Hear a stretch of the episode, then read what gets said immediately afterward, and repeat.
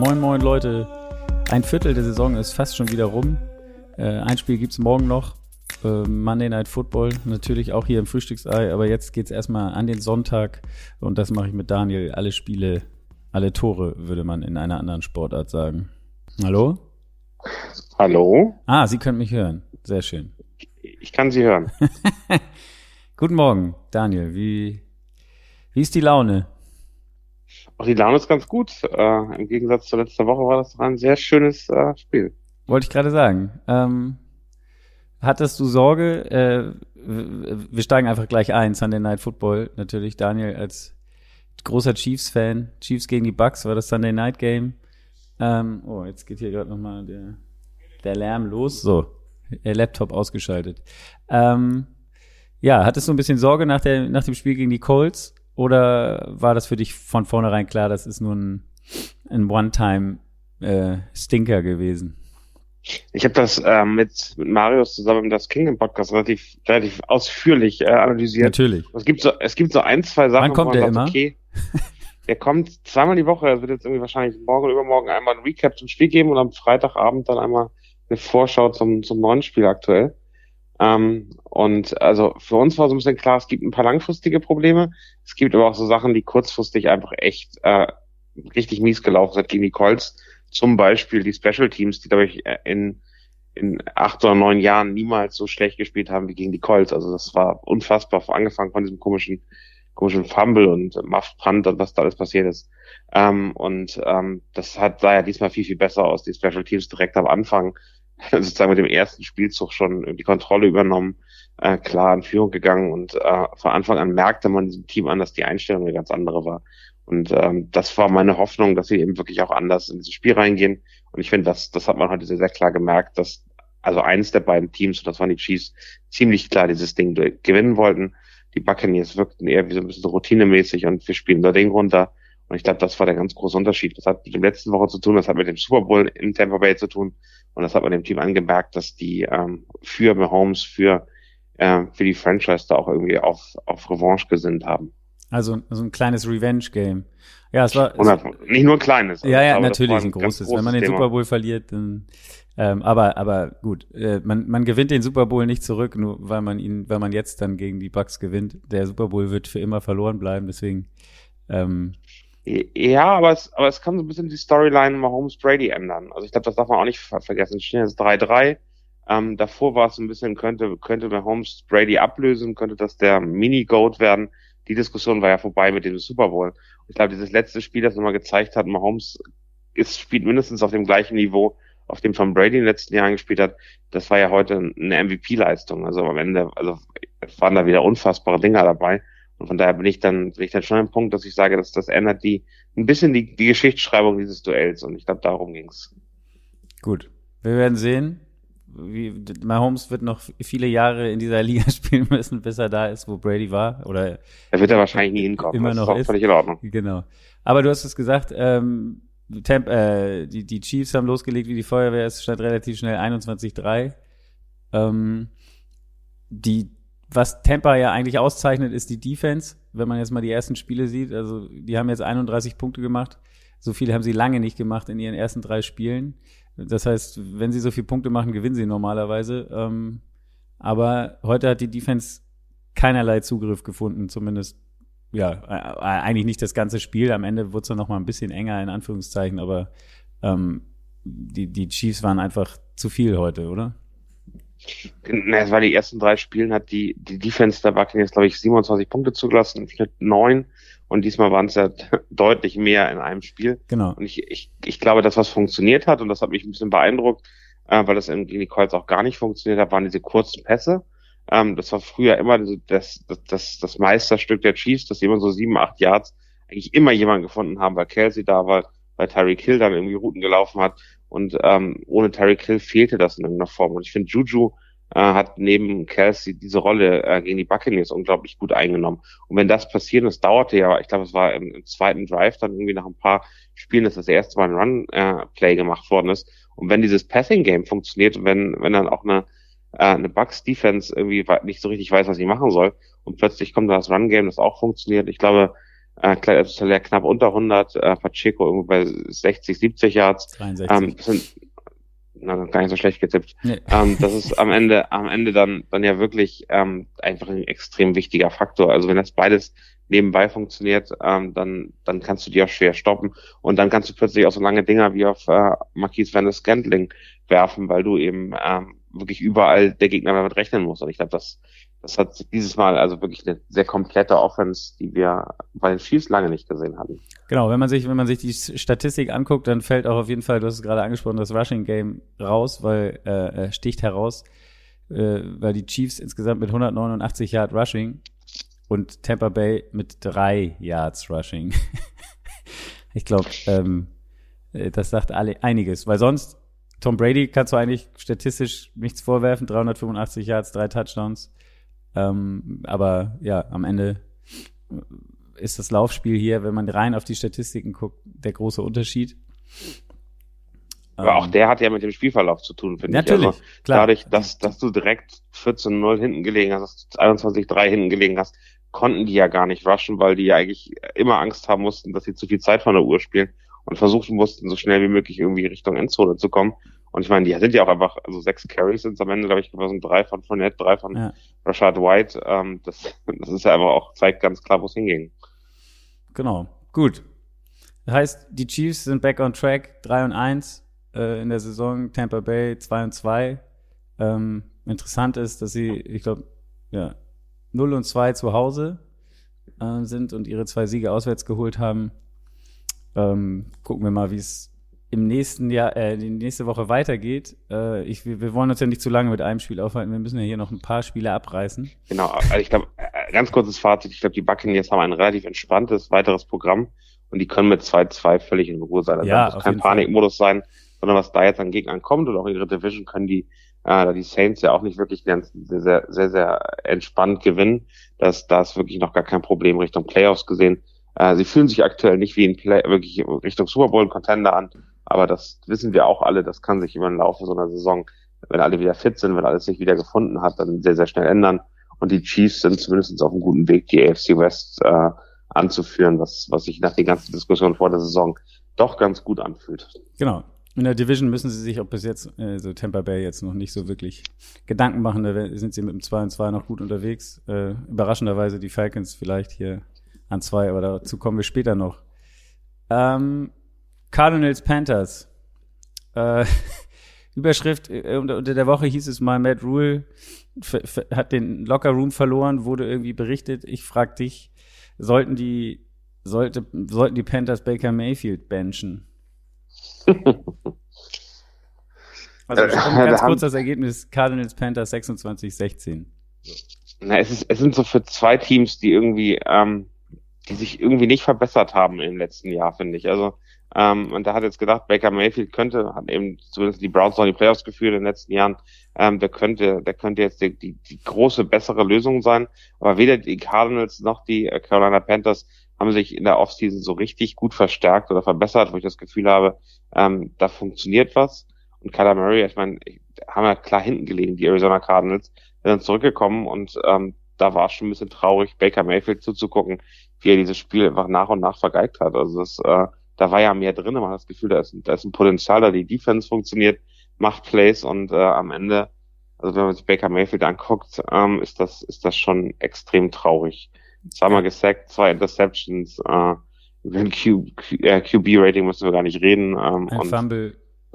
Ja. ja, genau. Er, er, hat diese Saison, das muss man mal wirklich sagen, 54,7 äh, Completion Percentage, ähm, vier Touchdowns, drei Interceptions jetzt, äh, fünf Pässe auch äh, batted at the line sozusagen, also an der Line äh, deflected.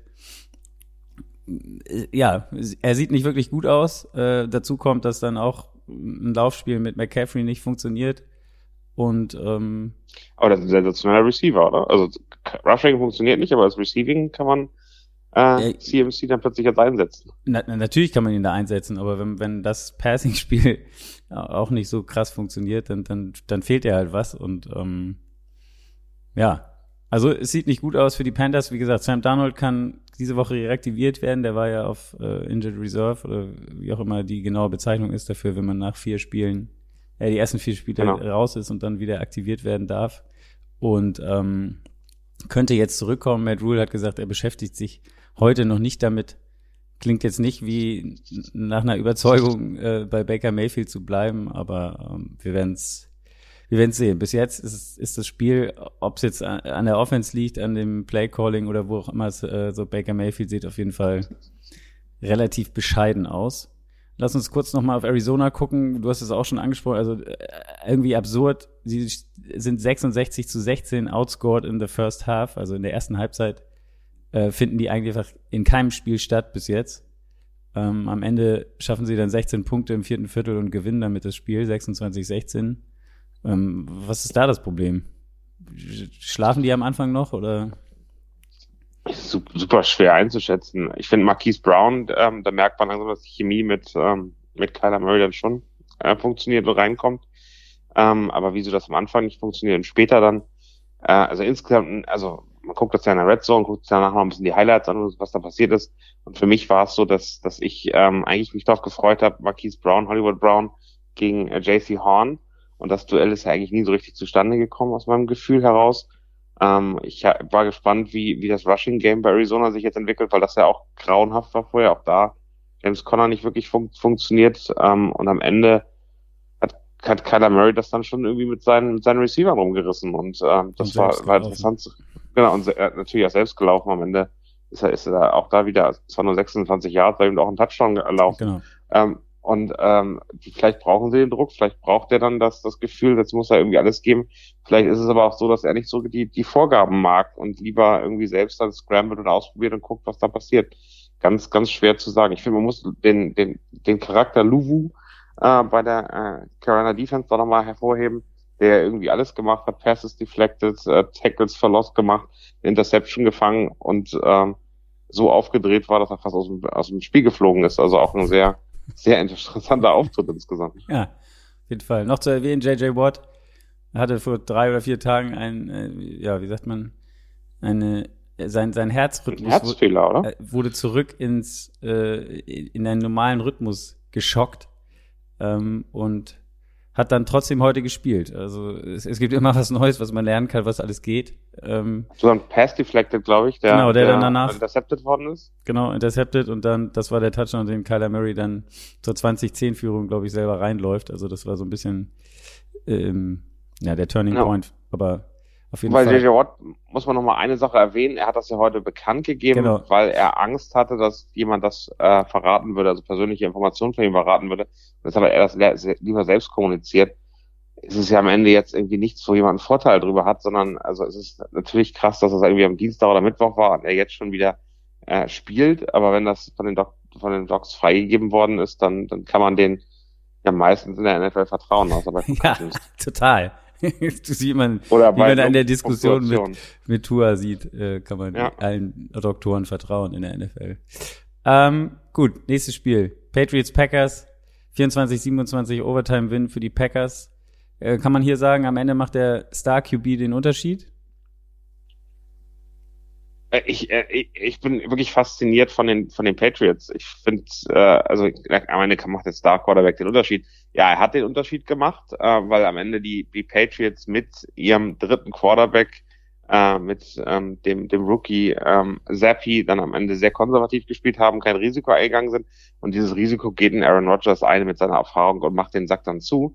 Ähm, aber am Ende ähm, von den Packers unfassbar enttäuschend gegen dieses zerrupfte ähm, Patriots-Team und die Patriots, also mir hat Zappi eigentlich ganz gut gefallen und äh, ich, also mein erster Gefühl war so noch ein paar Drives, das sieht besser aus als Mac Jones. Also ja. am Ende bin ich gespannt, ob da eine Quarterback-Diskussion in England aufkommt.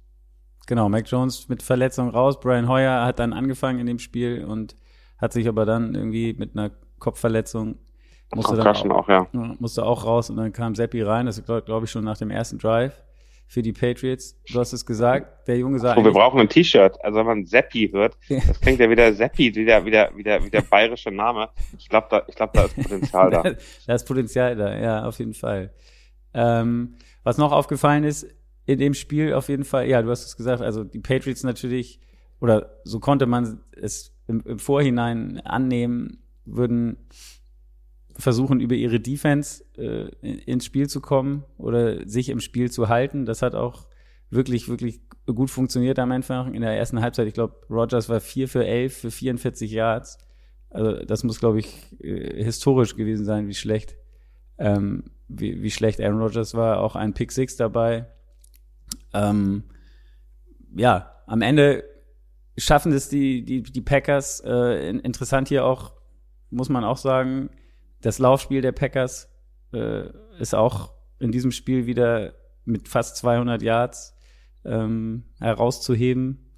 Ähm, ähnlich New England, auch so ein Two-Headed Monster könnte man es nennen. Damian Harris und Ramondre Stevenson hier in erster Linie mit 167 Yards und wie gesagt Aaron Jones, AJ Dillon 199, Christian Watson und Aaron Rodgers hatte auch noch einen Lauf, aber Christian Watson, auch dieser Run zum Touchdown, ja. völlig aus dem Nichts, auch sensationell, also da auch, auch mal wieder, äh, da hat äh, Romeo Dupes dann ja auch, ähm, auch geblockt, also auch da zeigen die Rookies langsam, was sie können. Ähm, nicht im Receiving Game, aber zumindestens äh, bei solchen speziellen äh, Trickplay, äh, Trickplays zeigen die dann zumindest, was sie können und dass sie sich äh, daran halten kann, was ihnen gesagt worden ist. Aber ich finde es, also die, äh, am Ende Green Bay fühlt sich aktuell nicht wie ein, wie ein Playoff-Aspirant an. Naja, aber sie gewinnen äh, halt ja, die Dinger irgendwie, ne? Genau, die steht jetzt 3-1, aber ja. gucken, wie das, wie das weitergeht.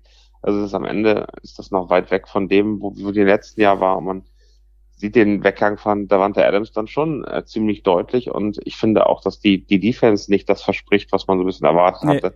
Also am Ende, am Ende ist das alles relativ wackelig und äh, jetzt sind sie mal wieder von der Klinge gesprungen. Das war letzte Woche gegen, gegen die Buccaneers gefühlt auch schon so, dass man irgendwie nicht das Gefühl hatte, dass eines der beiden Teams das verdient hatte zu gewinnen, aber sie ziehen scheinbar die anderen Teams auf ihr Level runter und gewinnen am Ende irgendwie. Genau. Ähm, dazu noch Genau, also Matt, Aaron Rodgers hat auch nach dem Spiel gesagt, also wenn wir so weiterspielen, also das ist nicht, wie sagt man denn, sustainable, ähm, um so in der Saison weiterzuspielen. Also so werden wir auf jeden Fall Probleme kriegen. Ähm, noch zu erwähnen, genau, die Overtime ist auch komplett ausgelaufen. Also Matt Crosby hat mit auslaufendem, auslaufender Overtime erst das Field Goal gemacht. Das hätte auch unentschieden ausgehen können. Haken wir das ab. Also Packers gewinnt 3 und 1. Äh, ich glaube, es wäre das erste Unentschieden von Bill Belichick gewesen. Kann das sein? Ich glaube, der hat kein einziges das Unentschieden. Unentschieden das kann sein. Das war, ich weiß, dass es schon mal irgendwann ein Thema war. Ich weiß aber nicht, ähm, ob es schon mal passiert ist. Aber ja, wenn, könnte, könnte so sein. Broncos Schade. Raiders. Die Raiders können gewinnen, steht über diesem Spiel. Ähm, ja, zum ersten ja. Mal sind sie gelaufen ohne Ende. Äh, Josh Jacobs hat, glaube ich, sein Career-Game gemacht mit 144 Yards, zwei Touchdowns, 28 Carries. Ähm, das hat auf jeden Fall den Unterschied gemacht in diesem Spiel, auch wenn sie kurz vor Schluss oder im vierten Viertel das wieder mal kurz so aussah, als könnten sie wieder eine Führung aus der Hand geben. Diesmal konnten sie das verhindern. Ähm, wenn man auf die Broncos guckt, siehst du irgendeine Entwicklung da? Also entwickelt sich da was für dich? Also, oder ähm, also gefühlt ja ein Team, was 2 und 1 ist, aber auch 0 und 3 sein könnte. Äh, total. Also ich glaube, diese die Kombination Nathaniel Hackett als Head Coach mit ähm, einem Offensivkonzept, das haben wir alle vorher schon gesagt, das äh, irgendwie überhaupt nicht zu Russell Wilson passt, das, das bewahrheitet sich jetzt gerade so ein bisschen. Also irgendwie fühlt sich das alles noch sehr unsauber an. Ähm, jetzt haben sie gefühlt, ich weiß nicht, ob sie beide, äh, beide ihre Running Backs verloren haben, aber Javante Williams klang nach schwerer Knieverletzung ja. und äh, wahrscheinlich Season Ending, so war mein Gefühl, oder zumindest einige Wochen raus. Äh, Melvin Gordon lief ja teilweise auch nicht ganz runter, wurde auch das blaue Zelt aufgespannt. Und hat ähm, auch mal und, wieder gefummelt, äh, schon das vierte Mal in dieser, und hat auch ein. Genau, Average von zweieinhalb Yards, also irgendwie das, da kann man eigentlich auch äh, kann man auch äh, Russell Wilson selber laufen lassen, das ist deutlich effektiver. Und ähm, also ich fand es spannend, dass äh, KG Hamler dann mit einer ähm, einer Reception schon die meisten Yards der, der, der Receiver geholt hat. Also auch da funktioniert es nicht so richtig. Gordon Sutton ein Touchdown, Jerry Judy ein Touchdown, wo so über den Boden gekratzt ist. Das war auch, so auch ganz, ganz amüsant aus. Also insgesamt fühlt sich das alles noch nicht nach einem wirklichen Konzept an. Ähm, und ähm, 2-2 sind die Broncos auch irgendwie weit hinter ihren Erwartungen, haben die Seahawks verloren und ich finde, also da muss man einfach den Vergleich nehmen. Russell Wilson verglichen mit Geno Smith in, äh, in Seattle. Gino sieht gerade besser aus. Gino sieht, Gino sieht wirklich Weltklasse aus, ja, das muss man sagen. Ähm, gut, also die, die Raiders gewinnen hier äh, 32, 23 der erste Sieg für Josh McDaniels auch gegen sein quasi Team, was er vorher äh, als das einzige Mal, wo er schon mal Head Coach war, äh, trainiert hat. Äh, keine Ahnung, ob ihm das nach so langer Zeit auch noch ein, ein besonderer ein besonderer Sieg ist. Äh, du hast es gesagt, die Broncos auf jeden Fall mit Problemen, auch beim Scoren. Ich, ich glaube, in der zweiten Hälfte alleine hatten sie sechs Drives und nur ein, ein Score dabei rausgekommen. Also da ist noch vieles im Argen. Gut, damit haben wir eigentlich die Abendspiele oder die späten Spiele und das Night Game weg. Lass uns die, die anderen Spiele des frühen Sonntagabends ein bisschen schneller durchballern, sonst äh, reden wir noch äh, bis morgen früh. ähm, gucken wir auf das London Game. Vikings Saints 28, 25. Ähm, am Ende kann man sagen, Ted Lasso Cast war im Stadion, deswegen stilecht. Pfosten und Latte beenden das Spiel, oder? ja, der, der, der weltbekannte Double Doink, ja. ähm, den, also das war ja ein absurdes Spiel, auch da äh, bei den Saints muss man ja wirklich sagen, der, der Starting Quarterback fällt aus, der, der Wide Receiver Nummer eins fällt aus und der Running Back Nummer eins fällt aus. Also eigentlich sozusagen gefühlt alles, was du so auf dem Platz haben möchtest und mit dem du rechnest. Und trotzdem, Andy Dalton spielt sehr viel besser als in den letzten zwei Jahren in, in Dallas und äh, in Chicago und äh, scheint plötzlich irgendwie sein Mojo wiedergefunden zu haben. Ich fand es sehr schön, den neben dem äh, in, in zivil angezogenen äh, James Winston zu sehen. Die sahen echt aus wie so ein, wie so ein Gangster- oder Kopfpärchen, das jetzt irgendwie ja. in einem Film auftritt. Äh, aber das haben die ganz ordentlich gemacht. Ähm, auch, auch Murray kommt wieder aus der Gruft und äh, ist plötzlich wieder als, als äh, Running Back da. Und von daher fand ich es eigentlich beeindruckend zu sehen, so ähnlich wie bei den New England Patriots, wie die äh, New Orleans Saints sich übers, übers Wasser gehalten haben und wie die lange mitgehalten hat. Olave wieder mit einer wirklich ordentlichen Leistung, ähm, aber wenn man sich dann die Namen da nach durchguckt, äh, ein Teil in Trotman, Callaway als Receiver, Johnson, Smith, das ist jetzt ja alles nicht das ganz große und dann Jarvis Landry taucht völlig ab. Äh, von daher also beeindruckend, wie lange die da mitgehalten haben und bei den Minnesota Vikings äh, waren ein bisschen die Special Teams, die gerettet. Also wenn man sich das mal anguckt, also auch dieser sehr lustige Fake, also da war ja einiges dabei. Äh, ich glaube, es war Unterhaltung, es war spannend und äh, also war wirklich Werbung für den Football in London. Und ich glaube, das kann man am Ende festhalten. Und für mich in Fantasy sehr schön zu sehen, dass Justin Jefferson noch lebt. Also das hat mich auch gefreut. ja, 10 für 147. Äh, kein Score, aber, aber trotzdem ähm, ja, Kirk Cousins hat ihn ein paar Mal übersehen. Das ist noch ein so ein Thema. Also die Vikings, wie du hast gesagt, es fehlen so viele bei den Saints. Trotzdem nicht wirklich ein überzeugender Sieg offensiv für die Vikings, fand ich.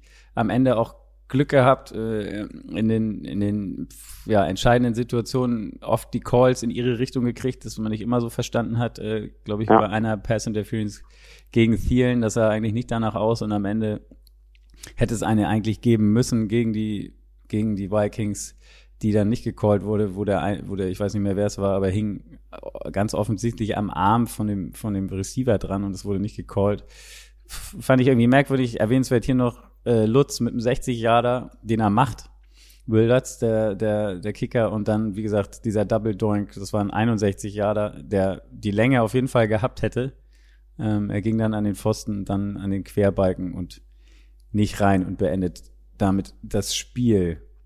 Titans. Aber muss man, ja, ja. Noch ganz kurz zu Minnesota, die werden in den nächsten Wochen Probleme kriegen, wenn sie so Ja, ja, genau. Kirk Cousins reicht nicht. Äh, Jefferson spielt ganz ordentlich in Zielen, auch ganz oft frei, wird nicht angespielt. Also Kirk Cousins äh, ja, Kirk verliert vielleicht Sehkraft, aber irgendwo hat er ein Problem. Vor allen Dingen äh, und das wird, das wird nicht ausreichen. Es gab da Szenen, wo Justin Jefferson da völlig alleine irgendwo steht der, und er ja. ihn einfach nicht sieht.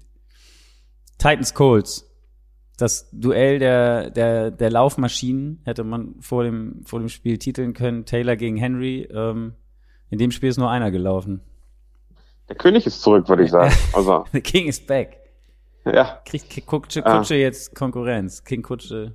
Naja, King, King man könnte es auch, man könnte es auch mit Großbritannien London vergleichen, aber Äh, da, da singen sie ja sogar schon wieder über den König und ja. über die Queen. Ähm, aber am Ende ein, ein, ein Spiel von zwei enttäuschenden Teams bisher in dieser Saison. Die Colts haben von den Chiefs einen Sieg geschenkt bekommen und die Tennessee Titans tun sich auch unfassbar schwer. Und ich glaube, am Ende hat es dann wirklich die, die bessere Form von Derrick Henry entschieden. Äh, aber so richtig, so richtig beeindruckend und so richtig, dass ich sage, boah, bei den beiden Teams kann ich mir, habe ich ganz viel Fantasie, wo das hinlaufen kann diese Saison. Ich finde nochmal beeindruckend, ich kannte ihn nicht, den Tight End Okonkwo, ähm, der so mehr oder weniger aus dem Nichts kam, drei Targets bekommen hat, die meisten Receiving Yards bei den Titans und auch einen Touchdown. Also klar, man hat Sag den mal Namen den mal gehört. Sag mal den Vornamen. Figo 7, Okay, danke. Gut. Okonkwo. Aber, aber ja, ist schon, ist schon beeindruckend. Aber, also, aus Ja. dem Nichts, hat ein geiles Spiel gemacht. Mal gucken, ob wir den jemals wiedersehen. Genau. Ich, was ich spannend finde hier ist ähm, Titans Colts und das gab es heute auch noch in diversen anderen Spielen, also mit zwei komplett unterschiedlichen Halbzeiten. Die Titans äh, die erste Halbzeit dominiert, äh, führen 24-10 und dann in der zweiten Halbzeit gar nichts mehr. Also äh, keine Punkte. Äh, die, die Colts mit 17 und 0 laufen, hätten das Ding am Ende auch auf jeden Fall noch ausgleichen können. Haben es dann aber äh, ja, verpasst, auch weil ihre Offense tatsächlich, ja, wie, wie schon in den anderen Spielen, außer vielleicht gegen die Chiefs, aber wie gesagt, wie du hast schon gesagt, sie haben ja einen Sieg geschenkt bekommen, irgendwie nicht, nicht auf den Platz kriegen. Also auch wenn du Jonathan Taylor 42 Yards Rushing bei 20 Carries, das sind irgendwie 2,1 Yards im, im, im Schnitt. Das ist irgendwie nicht das, was man gedacht hat, wenn man, wenn man die Colts letztes Jahr gesehen hat und ähm, man Carson Wentz so ein bisschen die Schuld äh, in die Schuhe geschoben hat für das, was, was da passiert äh, ist, dass sie nicht in die Playoffs gekommen sind und so weiter. Aber ähm, in dieser Saison auf jeden Fall echt eine Enttäuschung, du hast es angesprochen. Ja, ich, ich finde, im Carson Wentz waren wir leistungstechnisch vielleicht auch zu hart zu. Äh, alle gesagt haben, boah, wegen dem haben sie, haben sie äh, am Ende die Playoffs ver verpasst. Der spielt bei den Commanders jetzt ja auch gar keine so schlechte Rolle.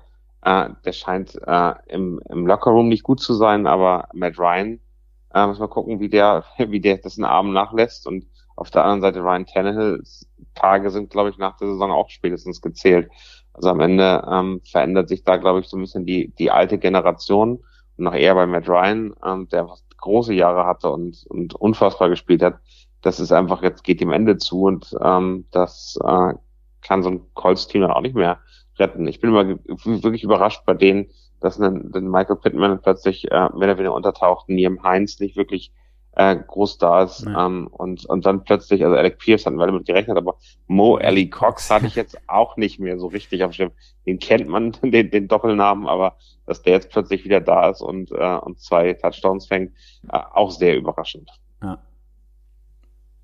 Matt Ryan auch zwei Fumbles. Am Ende dann, die Statistik sieht jetzt gar nicht, also auch noch, noch eine Interception als Turnover, 356 Yards, 27 von 37. Hm, Klingt jetzt nicht Die erste Halbzeit, die erste Halbzeit katastrophal, war aber die erste Halbzeit war halt katastrophal. grauenhaft, genau. Genau.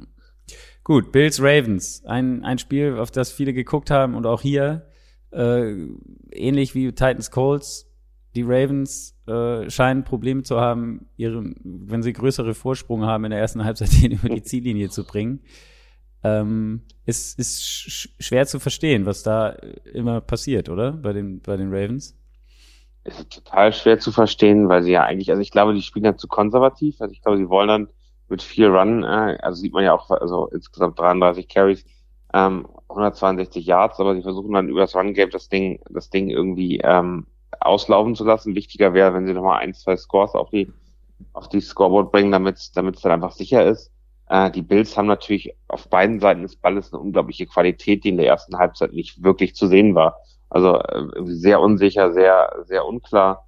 Stefan Dix vielleicht der Einzige, der noch da war. Ich war ein bisschen überrascht, dass in der ersten Halbzeit auch das, das, das, das Rushing Game oder Run Game nicht so richtig gut zu sehen war. Aber ich, also ich muss ehrlicherweise sagen, bei den, bei den Baltimore Ravens äh, tue ich mir ein bisschen schwer, weil ähm, die Entscheidung von Harbour irgendwie nicht wirklich nachvollziehbar sind. Also auch da am Ende dann äh, bei, im vierten Down dafür zu gehen und äh, es nicht, ähm, nicht die drei Punkte mitzunehmen, äh, Ganz kurz, also Stand fatal. 2020, es waren Ganz noch genau. vier, vier Minuten zu spielen und die, die Ravens waren beim vierten Down und haben sich dann entschieden, kein Field Goal zu nehmen, sondern noch den Pass in die Endzone versucht, der dann nicht angekommen ist. Genau, und auf der anderen Seite brauchte Buffalo dann einfach nur noch ein Field Goal, um zu gewinnen. Mit auslaufender Uhr, äh, während es am Ende äh, anders gewesen wäre, wenn, wenn die Ravens drei Punkte gemacht hätten, dann hätten sie Touchdown gebraucht, um zu gewinnen und das Spiel wäre wahrscheinlich in die Overtime gegangen. Aber äh, am Ende ist man auch immer schlauer, aber also die Entscheidung war, glaube ich, allen klar, dass die irgendwie sehr, sehr, sehr kritisch gesehen werden kann, als, ähm, als Buffalo den Ball bekommen hat. Und äh, das, glaube ich, war, war einfach, also am Ende merkwürdig. Genau. Wie, äh, äh, was man erwähnen muss, zwei Interceptions auch in, der, in einem vierten Viertel ähm, für einen Jordan Poyer. Äh, das hat, hat natürlich auch geholfen, die Defense der, der Bills ähm, ist sicherlich nicht zu unterschätzen. Und Josh Allen, ja, jetzt nicht passing-mäßig das, das Gigantenspiel, 19 von 36 für 213 Yards. Aber im, im Rushing-Game auf jeden Fall auf einer Stufe mit Lamar, da sind sie fast, fast punktgleich, wie man so schön sagt. Elf Carries ja. und beide 70 und äh, respektive 73 Yards. Ähm, aber es ist ein bisschen genau das Spiel, vorher gesagt, die beiden bisherigen MVPs der Saison nach drei Spielen treten einander an. Das war von beiden keine MVP-Leistung. Am Ende muss man äh, ganz klar bei Josh Allen festhalten, dass er so ein Ding dann gewinnt, dass er nach so einer Halbzeit zurückkommt und äh, so ein Spiel nochmal drehen kann und dann eben mit sehr viel Willensstärke, sehr starken Beinen und, äh, und dem, was er da kann und seinem Cast, das auch sowas umdrehen kann. Aber ehrlicherweise für beide weg von dem, was sie in den ersten drei Spielen gezeigt haben. Größtes Comeback von Josh Allen in seiner Karriere. 17 Punkte lagen sie hinten. Ähm, ja, wie gesagt, die Ravens müssen abstellen, dass sie, wenn sie, wenn sie so gut spielen, in Führung gehen, dass sie dann hinten raus immer noch Probleme kriegen. Aber das werden wir sehen. Nächstes Spiel. Und das wird Kutsche ärgern. Jacksonville gegen die Eagles. Ähm, die Eagles bleiben das einzig ungeschlagene Team sind 4 und 0. Man könnte sagen, Überschrift äh, Jacksonville of Old. Äh, viele Fehler. Trevor Lawrence sah, ähm, ja, gelinde gesagt, was, was die, die, wie sagt man, Ball Security äh, war nicht wirklich vorhanden. Vier Fumbles, eine Interception. Äh, so kann man nicht gewinnen, auch wenn man 14-0 führt.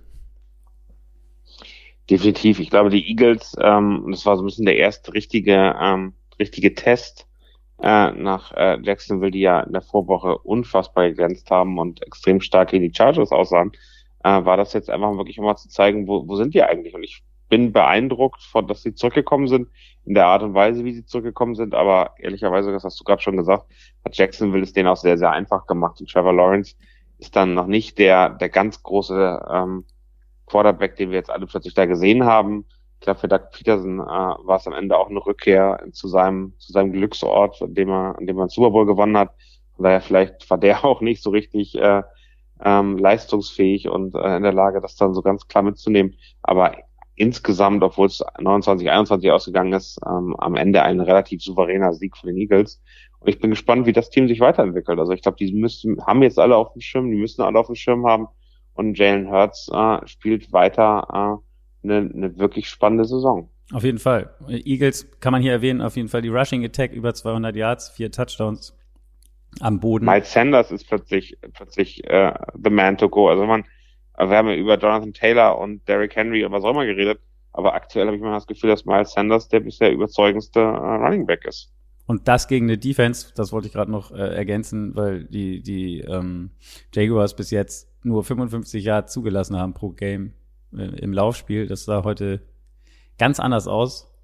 Und wie gesagt, die fünf Takeaways, ähm, die die Eagles hatten, haben sie in 22 Punkte umgewandelt.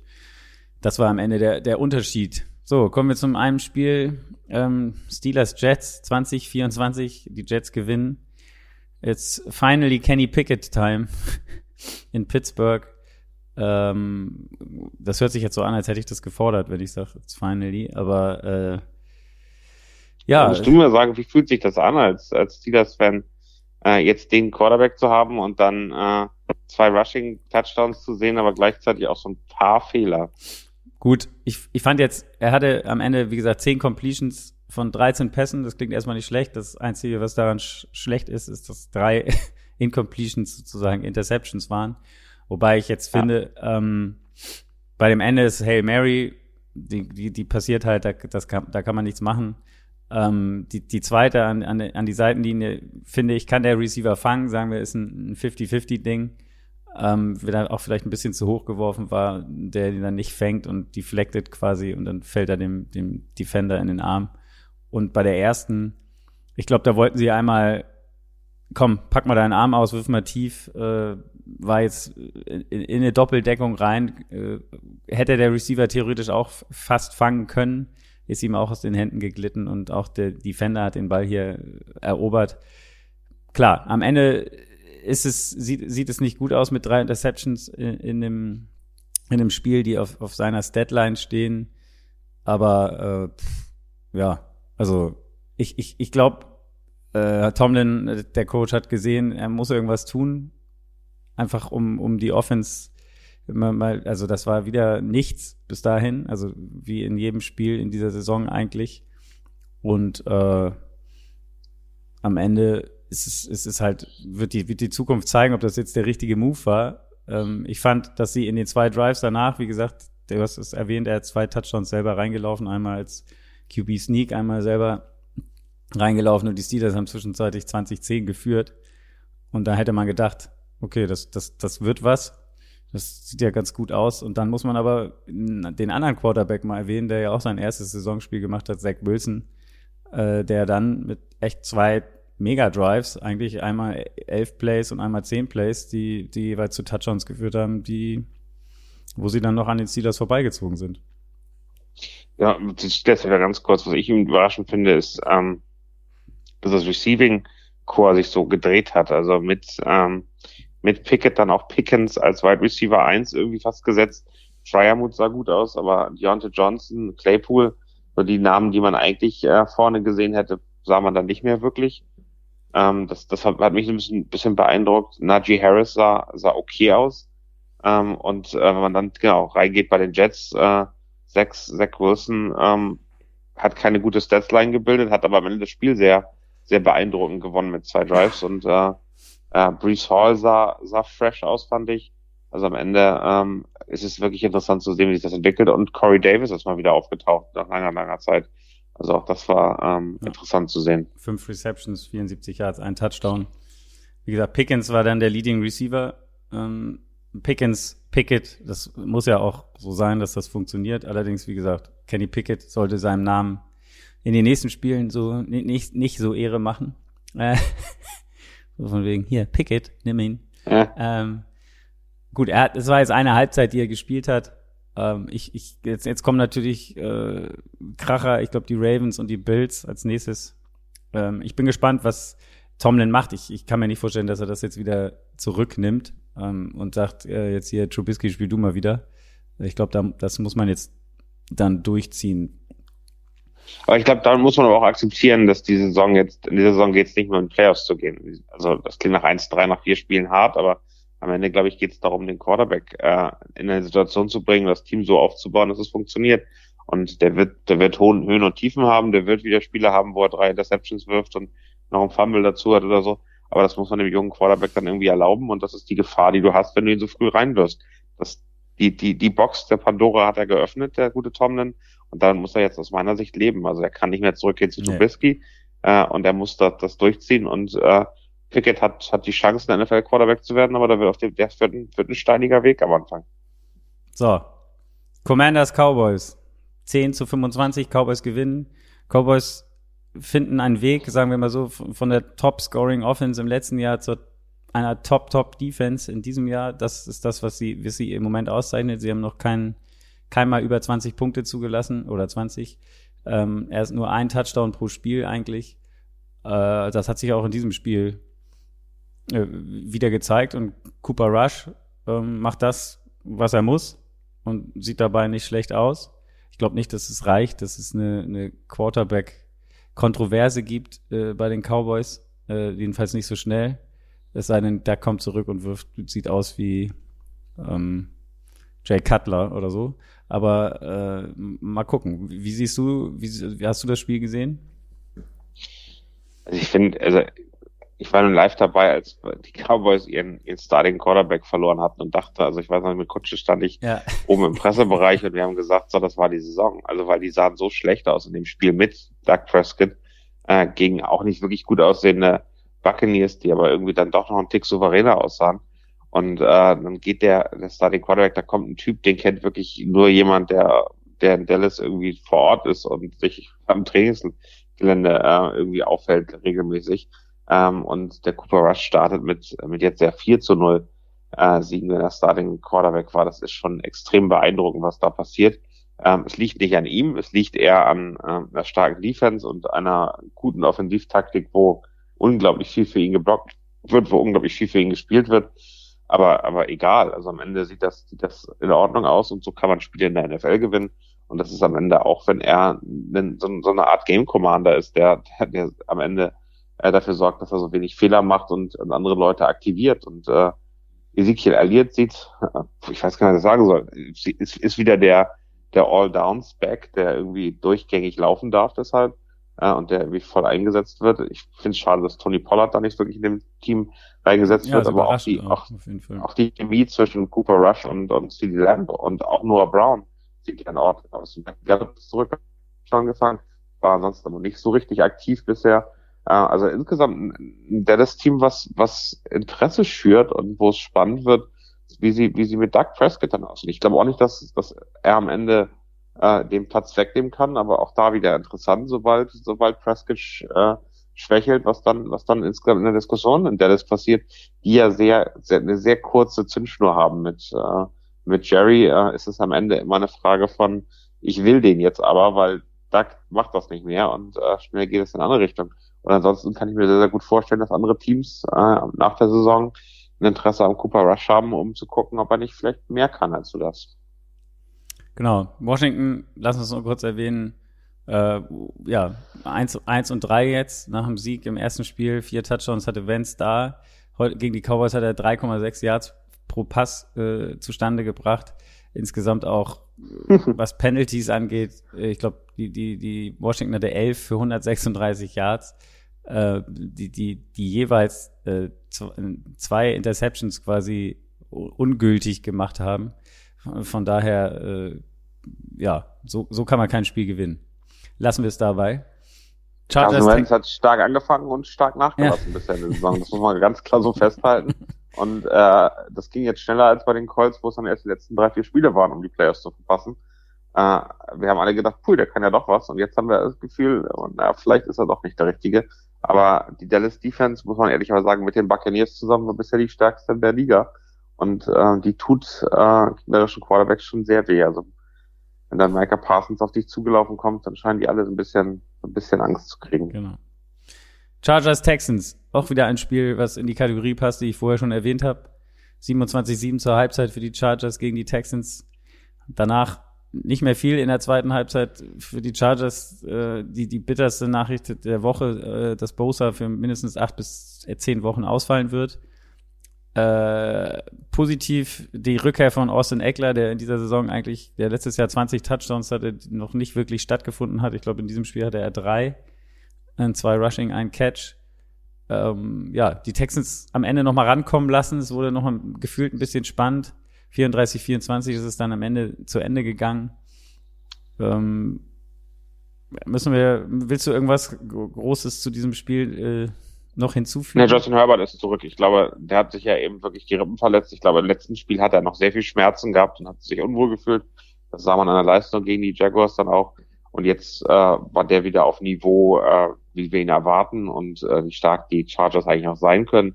Houston Texans bemühen sich, bleiben das einzige Team, was noch kein Spiel gewonnen hat.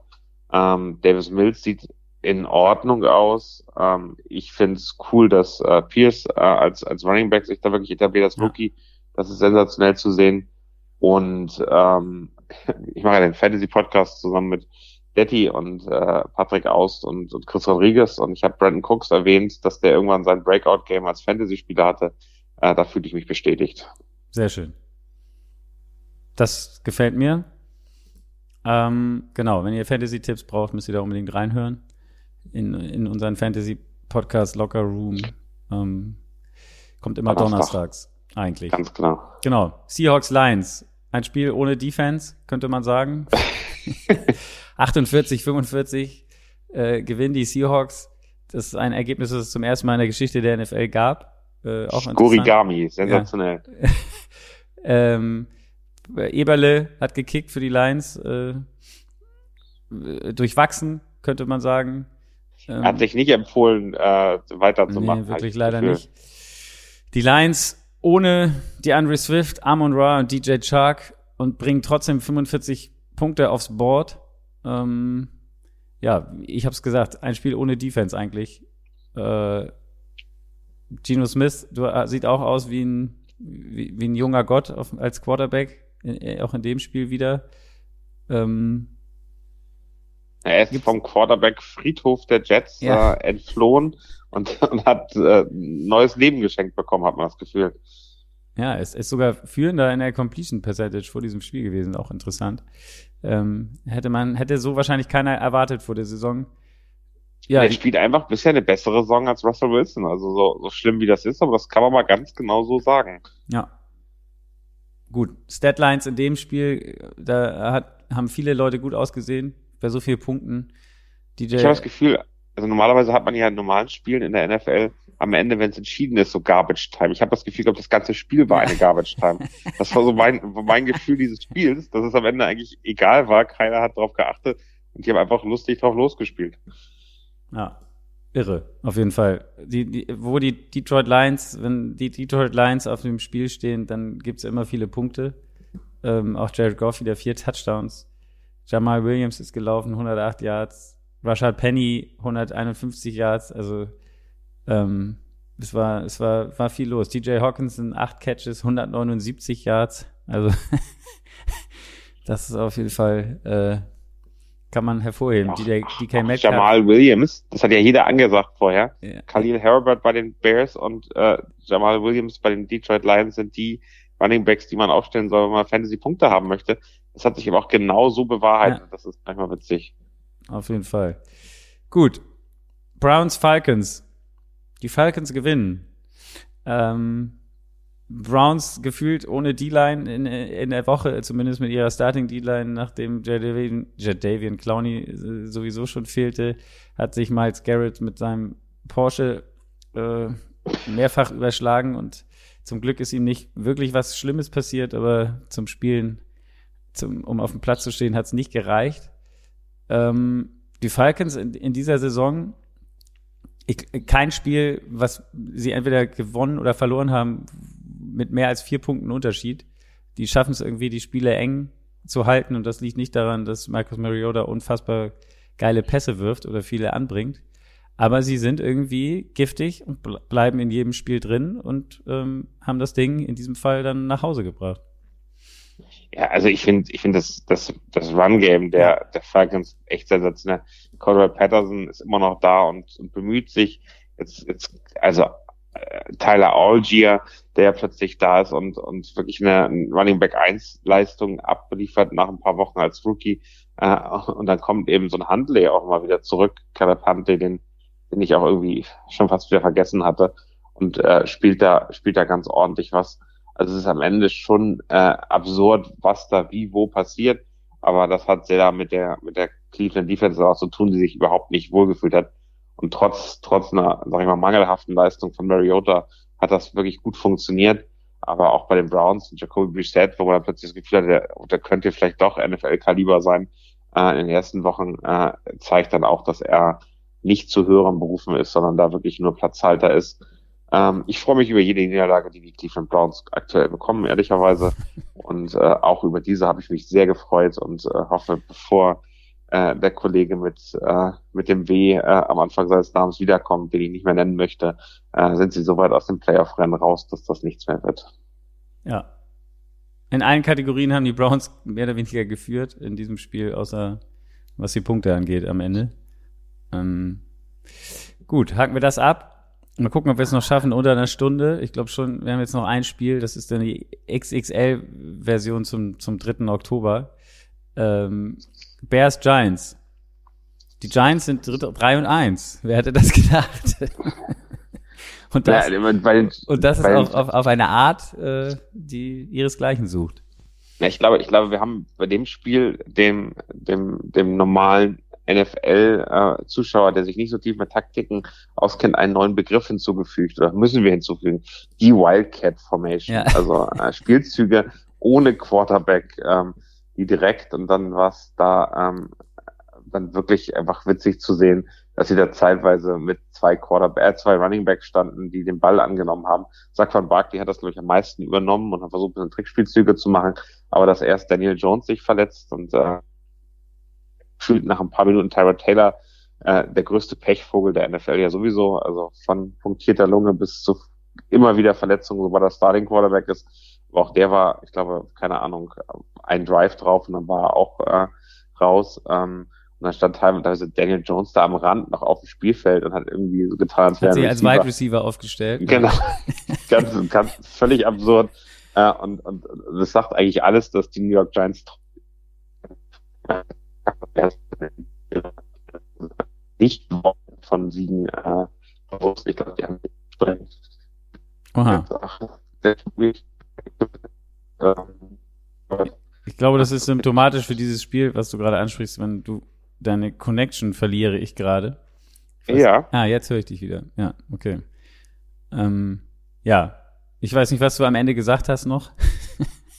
Achso, ne, am Ende, am Ende, mir tut Justin Fields irgendwie leid. Also ist, der ist, der ist so allein gelassen und er versucht sich da irgendwie, aber also jetzt hat er äh, Mooney ja mal wieder getroffen, äh, aber so richtig. Äh, Ja, aber die kommen einfach Pässe auf, überhaupt nicht aus dem Quark irgendwie. Also, und diese Pässe auf Cole Kmet, der dann da steht und den Ball nicht festhält oder sich dreht und denkt umfällt, es ist irgendwie alles traurig. Also alles, was man in dem Spiel, je, je länger man das gesehen hat, man sah, war immer so Kopfschütteln und dachte, das kann doch nicht wahr sein. ne, Und es allem, ist einfach richtungsweisend, dass die Giants das dann gewonnen hat und jetzt 3-1 eines der besten Teams in der NFL sind, statistisch zumindestens. genau, Justin Fields zum ersten Mal, also hat die meisten Pässe in diesem Jahr angebracht, elf für, für ihn. für 174 Yards, 11 von 22. Und wurde Daniel auch nur Jones- sechsmal gesackt, sackt, Ja, oder? Also, sechsmal gesackt. nicht so viel. Daniel Jones 8 von 13 für 71 Yards. Tyrod Taylor 1 von 3 für 11 Yards. Das aber, war, zwei, aber zwei Rushing Touchdowns. aber zwei Daniel ja genau, zwei, ich wollte ihn gar nicht, ich wollte das nicht unterschlagen. Und Saquon Barkley 146 Yards und Daniel Jones 68 und die zwei Touchdowns. Das macht am Ende den Unterschied. Ähm, und natürlich der Pressure auf Fields, du hast es angesprochen, 6-6. Also da war die, die New York Defense auf jeden Fall effektiver als die, als die Chicago Defense. Ähm, und auch, ich glaube, warte mal, die hatten sechs Fumbles, die Chicago, von denen sie drei also, sind verloren gegangen. also die New York nur ein, ein Fumble lost. Also das war wirklich ein, ein ja. Ich glaube, Leiden, Pech und Pannen Zeit, genau, sehr, das fasst es, glaube ich, sehr gut zusammen. Gut, Daniel, damit sind wir, glaube ich, durch, was die Spiele angeht. Es sei denn, ich habe irgendeins vergessen. Kann schon mal passieren Nee. hier morgens, aber ich glaube, wir Ich- haben alle. Ich glaube nicht. Nee, ich glaube auch nicht. Heute Nacht noch Monday Night Football. Ähm, 49ers gegen die Rams. Ganz kurz dein Tipp. Ganz klar Rams Ich- oder erwartest du was? Nee, ich glaube, dass die 49ers das gewinnen. Okay. Ähm, ich will kurz nachdenken. Ich muss mir das überlegen. Ich habe irgendwann Mitte der Woche schon mal äh, in einem Podcast äh, alle Spiele durchgetippt. Und ich, ich war mir gerade Okay. unsicher, was ich Nicht, dass du, getippt dich habe. selber wieder, dass du dir selber widersprichst jetzt. Genau, aber ich, ich, ich, mein Gefühl sagt mir eigentlich, dass äh, mir gefallen die Rams nicht so richtig aktuell. Äh, ich finde Stafford irgendwie nicht so richtig auf den Punkt da und ähm, insgesamt fehlt ihm was und ich mag die die Divo äh, Connection. Ich mag, ähm, dass Ayuk langsam so ein bisschen zum Leben erwacht und ich äh, gönne es äh, Garoppolo nach diesem nach diesem erniedrigen, demütigenden äh, Sommer, wo er die ganze Zeit eigentlich schon weggeschoben worden ist, dass keiner wollte ihn, ähm, dass er jetzt, ähm, dass er jetzt nochmal die Chance bekommt, sich zu beweisen. Ja. Gut. Wir blicken drauf. Ihr werdet im Frühstücksei hören, wie das Spiel ausgegangen ist. Daniel, vielen Dank für diese XXL-Version des, des Monday Morning Frühstückseis sozusagen. Ich finde, zum, zum Feiertag, ihr liegt alle noch im Bett. Vielleicht, wenn ihr euch das anhört, äh, kann man das ruhig mal machen. Bleibt einfach liegen und äh, genießt den freien Montag. Oh, genau. Den Tag der, der Tag der deutschen Einheit finde ich ja ganz wichtig. Ja, findest du? Ja, okay. Nee, Finde ich, finde ich nicht, aber äh, ich, ich finde es schön, dass wir nochmal unser Nationalfeiertag, also das ist ja unser 4. Juli, den kann man schon mal genießen. Den kann man genießen, genau. Cool. Legst du dich jetzt hin? Wahrscheinlich. Ich le- lege mich jetzt ja nicht auch noch gar nicht geschlafen. Ich äh, werde mit einem Lächeln einschlafen und äh, irgendwann hoffentlich äh, genug, mit genug Schlaf aufwachen und morgen noch ein bisschen was am Tag haben. Sehr gut. Vielen Dank. Bis wir sehen uns, hören uns sowieso. Ihr da draußen, morgen gibt's das Ei vom Monday Night Game. Bis dahin. Habt einen Und die schönen. Footballerei-Show heute Abend. Ganz Gibt's natürlich auch noch, dürfen wir 19 nicht Uhr. vergessen. Natürlich auch am 3. 19 Uhr. 3. Oktober gibt's natürlich auch unsere äh, Show auf YouTube, Twitch und dann danach dann als Podcast. Ähm, ich glaube, Jan Weinreich ist zu Gast. Und ähm, Genau, wenn ihr mehr taktisch noch hören wollt und nicht nur so oberflächliche Zahlen wie von uns, dann am Dienstag gerne Money Downs äh, mit Max von Garnier und Schuren Fatah. Ich glaube, das ist immer noch für mich eins der ganz großen Highlight-Formate, das ich immer ganz gerne erwähne, wenn man mehr von Football verstehen möchte. auf jeden Fall. In diesem Sinne, mehr verstehen. ich gehe jetzt ins Jetzt Bett. erstmal mehr schlafen. Mehr Ich schlafen. auch. Genau. Sehr gute Idee. Bis Euch dahin. einen schönen Tag. Genießt das Frühstück. Bis dann. Tschüss.